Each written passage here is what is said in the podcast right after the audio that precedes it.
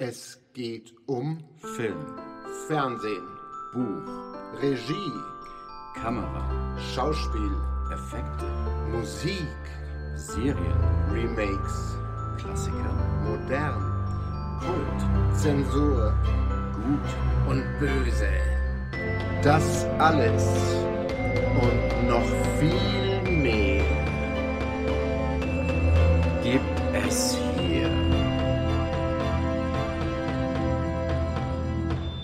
mal anschauen. Hallo, liebes Publikum und willkommen zu einer neuen Folge von Mal anschauen. Hallo. Die heutige Folge ist mal eine ähm, was ganz Neues. Wir haben beschlossen, wir machen mal eine kleine Serie von äh, kurzen Folgen, wo es um ein fortwährendes Thema geht. Und zwar geht es um Filme, die äh, Carsten oder auch ich äh, noch nie vorher gesehen haben. Haha, und dann natürlich äh, mögt ihr jetzt denken, ja, die beiden reden andauernd über Filme und über Kino und Fernsehen, die haben das hier alles gesehen. Würden wir auch gern denken, wenn es so wäre, ist aber nicht so. Wir haben leider in den letzten Monaten und Jahren festgestellt, dass es sehr viele sogenannte Klassiker gibt oder Kultfilme gibt, die einer von uns beiden oder auch wir beide einfach noch nie gesehen haben. Da sind viele schwarze Lücken, definitiv. ja, wir könnten es als peinlich sehen, tun wir aber nicht natürlich, denn nichts, was wir machen, ist peinlich. Oder nichts, was wir machen, ist zu peinlich. Wir sehen es einfach als, da gibt's noch was nachzuholen und drüber zu reden. Das Haha. ist unser Bildungsauftrag an euch, die Klassiker, die wir nicht kennen, mit uns dann einfach nachzuholen. Genau. Natürlich könnte es auch sein, dass ihr manche davon auch nicht kennt und dann vielleicht nach der Folge dir anschauen wollt. Würden wir vermutlich empfehlen oder auch nicht, je nachdem. Wir werden sehen, was wir drüber sagen. Damit fangen wir heute mal an mit dieser Serie. Und zwar geht es diesmal um einen Film, den äh, bis vor einer Woche Carsten noch nie gesehen hatte. Das Ich ist nicht wahr. Schon bis vor einer Woche hast du noch nie gesehen. Ich habe den doch schon Hast vor Jahren gesagt? gesehen. ich glaube kein Wort. Ich habe ihn vor Jahren schon angeschaut, das weiß ich. Es geht um einen Film meines geliebten Regisseurs Stanley Kubrick. Es geht heute um A Clockwork Orange. Ein Film, den er, ich glaube, 72 oder so gedreht hat. Bevor sich jetzt viele die Finger wund tippen, Uhrwerk Orange auf Deutsch. Oh ja, natürlich, danke. Ein Urweg Orange. Ähm, ein Film aus den frühen 70ern, 72 hat er gedreht, dann hat er also direkt nach 2001 gemacht. Er ist ein schönes Zeichen dafür, dass äh, Kubrick viele sehr verschiedene Filme macht, denn er ist völlig anders als 2001. Aber er ist ein sehr spezieller und sehr eigener Film, würde ich sagen. Er ist ein recht bekannter Film, aber natürlich haben viele Leute ihn noch nie gesehen, weil er halt uralt ist, wenn man es mal realistisch betrachtet nämlich über 50 Jahre alt inzwischen. Oh. Dementsprechend hat den Carsten sich vor kurzem angeschaut und heute reden wir darüber, was er erlebt hat und reden dann sicher auch über den Film an sich, würde ich vorschlagen. Carsten, deine Sache. Meine Sache. Also für mich war der Film hauptsächlich musikalischen Begriff und zwar durch die Toten Hosen in meiner Kindheit. Hier kommt Alex, der Song, der sich ja anlehnt an den Film. Also ich meine, es ist ja sehr klar, auf was da Bezug genommen wird. Aber den Film selber habe ich nie gesehen. Ich glaube, das war damals nicht meine Zeit, ihn zu sehen. Irgendwann war es schon so spät, dass es einem peinlich genug war, ihn gar nicht mehr anzuschauen und es einfach unter den Teppich zu kehren. Jetzt war das erste Mal Clockwork Orange. Mir war klar, es ist kein leicht verdaulicher Film und habe mir jetzt aber großen Vorstellungen davon gemacht und einfach mal wirken lassen. Und meine Güte, der hat gewirkt. Also das ist schon ein Brett, würde ich mal sagen. Es hat mich echt gewundert. Also man, man kennt ja diese Diskussion, früher waren Filme ab 18 freigegeben, die sind heute schon ab 12 und der Film ist, obwohl, wie du schon sagtest, dass er 50 Jahre alt ist oder über 50 Jahre, präsentiert eine Mischung aus Sex und Gewalt, die heutzutage immer noch unangenehm ist. Das war schon sehr tief in die Magengrube fahrend. Und ich mag mir kaum vorstellen, wie das in den noch sehr konservativen 70ern, das war ja Anfang der 70er, auf die Gesellschaft gewirkt haben muss, dieser Film. Also ich habe auch nachgelesen oder du hast mir auch vieles erzählt, ähm, was es dann für Probleme gab in UK, also in, in Großbritannien. Und auch in Deutschland war der Film sehr schwierig aufgenommen. Ähm, wollen wir mal ganz, ganz kurz, ohne viel Spoiler zusammenfassen, um was es prinzipiell geht, für die, die unsere Zuhörer, die davon noch gar nichts wissen? Ist eine gute Idee.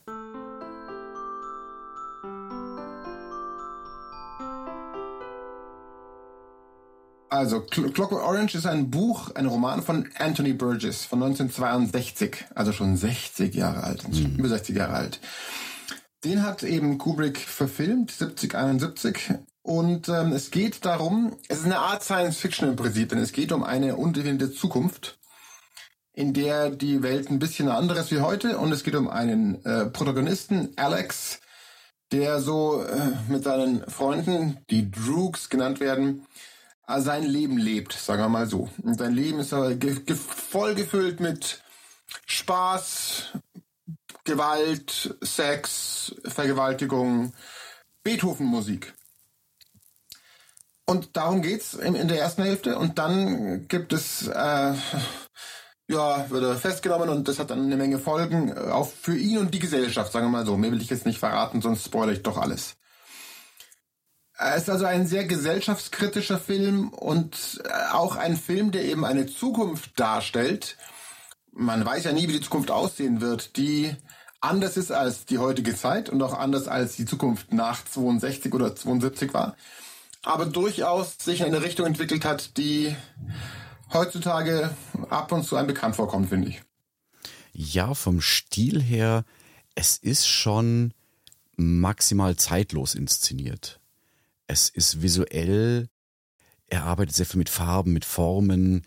Natürlich merkt man ein bisschen den Einfluss der 60er, 70er im Film, aber das könnte jetzt auch bestenfalls in ein paar Jahren wieder ein Retro-Feeling sein in der Zukunft. Ja, also es, ähm, es funktioniert ganz gut in der Hinsicht. Ja, es ist ähm, vom Stil her halt wirklich auch so angelegt worden damals, dass es anders ist als die 70er waren, aber schon davon beeinflusst, aber halt anders. Und es ist halt eine Vorstellung ein bisschen, wie sich die Welt und die Mode und die ähm, das Verhalten der Menschen entwickeln könnte. Ja. So, jetzt habe ich das kurz äh, zusammengefasst. Das kannst du weiter erzählen, Carsten. Ich hatte dich unterbrochen vorhin. Äh, kein Problem. Äh, es ist schwer, da irgendwo genauer reinzustochern. Also der Film es war so ein ähnliches Gefühl wie bei mir, als ich das erste Mal Apocalypse Now gesehen hatte. Der Film saugt dich ein in diese Welt und spuckt dich am Ende wieder aus und du fühlst dich irgendwie schmutzig. Das schafft er ganz ja. gut. Und es ist handlungstechnisch gibt der Film ja nicht viel her. Es ist mehr so eine Aneinanderreihung an Ereignissen, die sich steigern und zu einem Finale kommen aber du hast keine Zeit darüber nachzudenken während dem Film. Du lässt ja. diese Bilderflut und diese Musik auf dich einprasseln. Auch der Einsatz von Musik, den finde ich hier sehr gut gewählt. Es ist kein typischer Filmsoundtrack. Es sind hauptsächlich klassische Stücke, die aber zum Teil auch auf äh, Synthesizern eingespielt worden sind, was dem Ganzen so einen ganz anderen Dreh gibt. Und es wirkt fast schon ironisch zynisch, dieser Einsatz dieser pompösen klassischen Musik und dann diese rotzigen, schmutzigen Bilder, wie die Droogs dann einen Obdachlosen verprügeln. Ähm, es ist faszinierend, man fühlt sich aber die ganze Zeit nicht gut dabei, weil man ja Teil des Ganzen ist.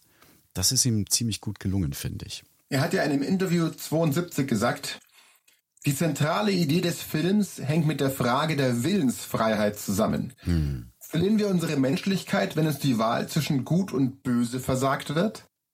Ist ein interessanter Ansatz, definitiv. Ja.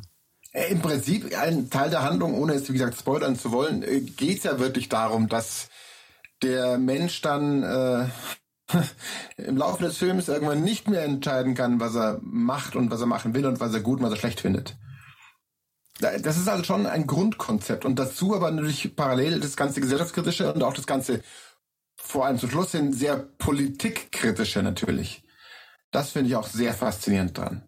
Definitiv. Es ist halt die Frage, entwickle ich meinen eigenen moralischen Kompass oder wird der mir aufgezwängt?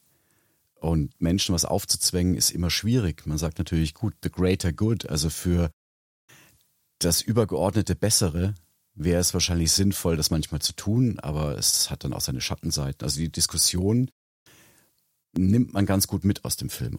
Was ja faszinierend ist, finde ich, ist, wie sehr der Look and Feel des Films, wie du schon gesagt hast, er ist hm. ähm, optisch schon sehr, sehr eindrücklich, wie sehr der langfristig die Popkultur beeinflusst hat. Zum Beispiel heißt die Bar, in der alles anfängt, ist ja die Korova Milk Bar. Mhm. Ähm, früher gab es, ich weiß nicht, ob es noch gibt, aber gab es viele, viele Jahre in München die Milchbar. Stimmt, ja. Und ich gehe davon aus, die wurde nach benannt. Weil sonst macht man keine Bar auf, die man Milchbar nennt. Und auch, auch der, das Design von der Bar und die, die Tische und Statuen und die ganzen Klamotten und so weiter, das hat schon, glaube ich, damals in den 70ern einen Killer-Impact gehabt an, an Stil und, und Kulturentwicklung natürlich. Sehr faszinierend. Ja, nicht nur das, sie verwenden ja auch in den Dialogen eine eigene Form von Sprache. Also viele Wörter, die es so im, im allgemeinen Wortschatz nicht gab. Also die, die, diese Bande sind ja die Droogs und die Sprache nennt sich, glaube ich, Natsat oder Natsat, wie auch immer. Natsat, ja. Ähm, die viele Einflüsse aus verschiedenen Sprachen bündelt.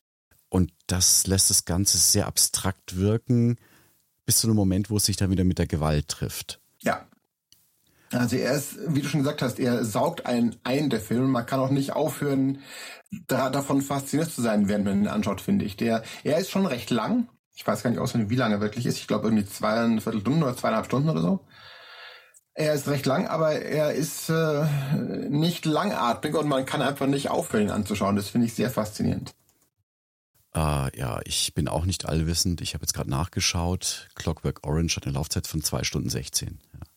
Ja, ja zweieinviertel Stunden. Es kommt einem auch lange vor, aber nicht, weil der Film jetzt langatmig oder langweilig ist, sondern weil es anstrengend ist, das Ganze durchzustehen. Auf eine gute Art und Weise, würde ich mal sagen. Ich meine, faszinierend fand ich auch, wie Kubrick auch hier wieder mit Symbolik arbeitet.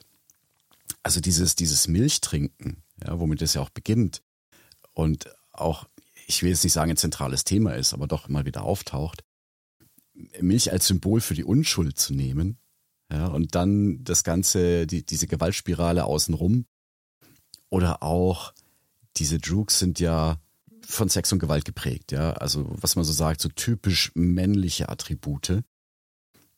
Und dann trägt er falsche Wimpern, was ihn dann doch wieder femininer wirken lässt. Es sind so, er spielt mit Symboliken und das tut er ziemlich gut. Ich finde an sich auch übrigens, dass der Film einfach in der Optik zum Teil sehr simpel gemacht ist, wie die Szene, wo sie eben, wo die Droogs diesen Obdachlosen verprügeln. Ja. Die ist mit, nur mit hartem Licht und Schatten gemacht. Aber es ist so fesselnd, wie das aussieht. Also irgendwie ein klassischer Kubrick, finde ich irgendwie. Ja, das Lustige auch ist, dass vielleicht viele den Film nicht auf dem Radar haben, weil sie ihn selber nicht gesehen haben. Kann ja gut sein. Also nach 50 Jahren, so alte Filme schaut man sich nicht mehr so häufig an. Aber in der Popkultur ist der Film unglaublich tief verankert. Ich hatte mal nachgeschaut nach solchen Referenzen und es gibt eine Unmenge an Referenzen an Clockwork Orange in der Musik, im Film, im Fernsehen, in Büchern. Das hat schon einen Impact gehabt damals auf die Gesellschaft. Der andere Impact übrigens, den es damals direkt 72 hatte, war natürlich, weil in dem Film gibt es eben eine Menge Gewalt von den Droogs.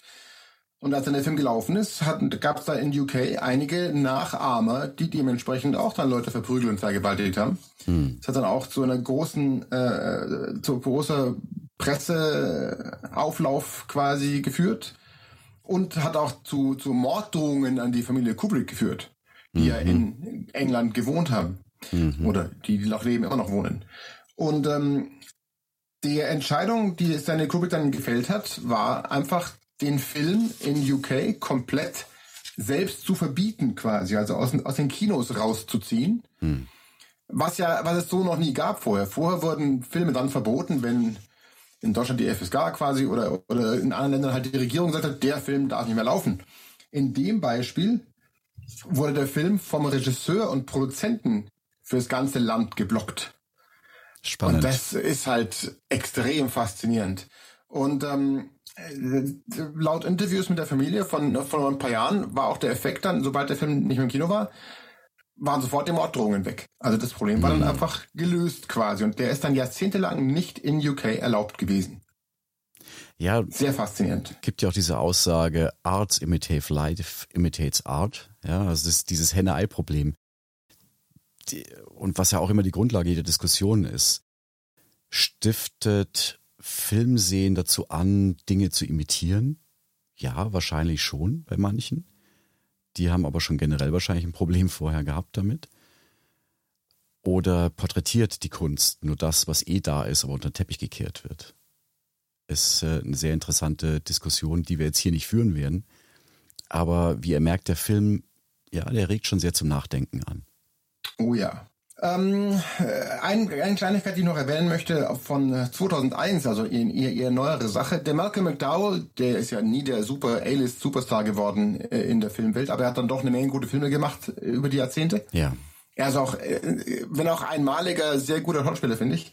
Er hat wohl 2001 mal gesagt, ich glaube nicht, dass ich jemals so viel Spaß bei einer Arbeit hatte. Das Großartige, das Stanley und ich gemein hatten, war ein ganz boshafter Sinn für Humor. Ja, kann ich völlig verstehen. Es gibt eine Sequenz relativ am Anfang, die dann die Dinge ins Rollen bringt. Und zwar überfällt diese Droogs-Bande ein Ehepaar in ihrem eigenen Haus. Und die Ehefrau des Hausbesitzers wird vergewaltigt. Es ist für meine Verhältnisse, finde ich, schon sehr explizit dargestellt alles. Äh, Gewalt wird auch angewendet gegen sie und ihren Mann. Und der Hauptdarsteller singt dazu Singing in the Rain, was dem Ganzen ganz, ganz seltsame Note gibt, im wahrsten Sinne des Wortes. Oh ja. Also es ist ein Film, der, ich finde ihn ganz hervorragend. Ich finde es ist ein sehr, sehr guter, sehr anschauenswerter Film. Man muss sich dafür die Zeit nehmen und man muss da sich auch äh, ins richtige Mindset versetzen. Weil, wie Carsten schon sagte, da ist viel Gewalt und Sex drin, aber auch sehr, sehr, sehr viel Optik und, und Ja. sehr äh, Ja. Musik, Audio ist faszinierend gemacht. Im Prinzip ist es eine ganz fiese, böse, schwarze, brutale Satire auf die Gesellschaft und auf was die was die die Gesetzgebung macht und was die Polizei und die Politik macht eigentlich und wie sich die Menschheit entwickelt und wie sich die Gesellschaft entwickelt, darauf ist es eigentlich eine bitterböse, schwarzhumorige Satire. Die ist halt nicht für jeden was, weil sehr brutal. Also Fazit, schaut euch den Film sehr gerne an, wenn ihr ihn noch nicht kennt oder schaut ihn euch einfach nochmals an, wenn es schon wieder lange her ist. Aber seid, wie Andreas schon sagte, in einer Stimmung, die euch jetzt nicht wahnsinnig runterziehen kann. Dann ist es sehenswert. Und äh, wenn ihr dazu noch irgendwas zu sagen, zu schreiben, zu fragen habt, dann kommentiert auf ähm, Instagram, auf Facebook oder auch in eurer Podcast-Plattform, wo ihr uns gerade anhört. Oder schickt uns eine Mail. Wir freuen uns auf jeden Fall drüber, egal auf welchem Wege. Vielen Dank fürs Zuhören bei der ersten Folge unserer losen Ich habe zum ersten Mal angeschaut Serie. Weitere werden Und folgen. ähm, weitere werden folgen, denn es gibt viele Filme, die mindestens einer von uns beiden noch nicht gesehen hat. Und es ist uns nicht zu peinlich, zu diesen Lücken zu stehen. Überhaupt nicht. Ähm, es gibt auch viele gute Filme, die ihr, liebe Zuhörer und Zuhörerinnen, noch nicht gesehen habt, die wir schon kennen. Auch das sollte euch nicht peinlich sein, finden wir. Haha. Ansonsten danke fürs Zuhören und bis zum nächsten Mal. Bis dahin, ciao, ciao.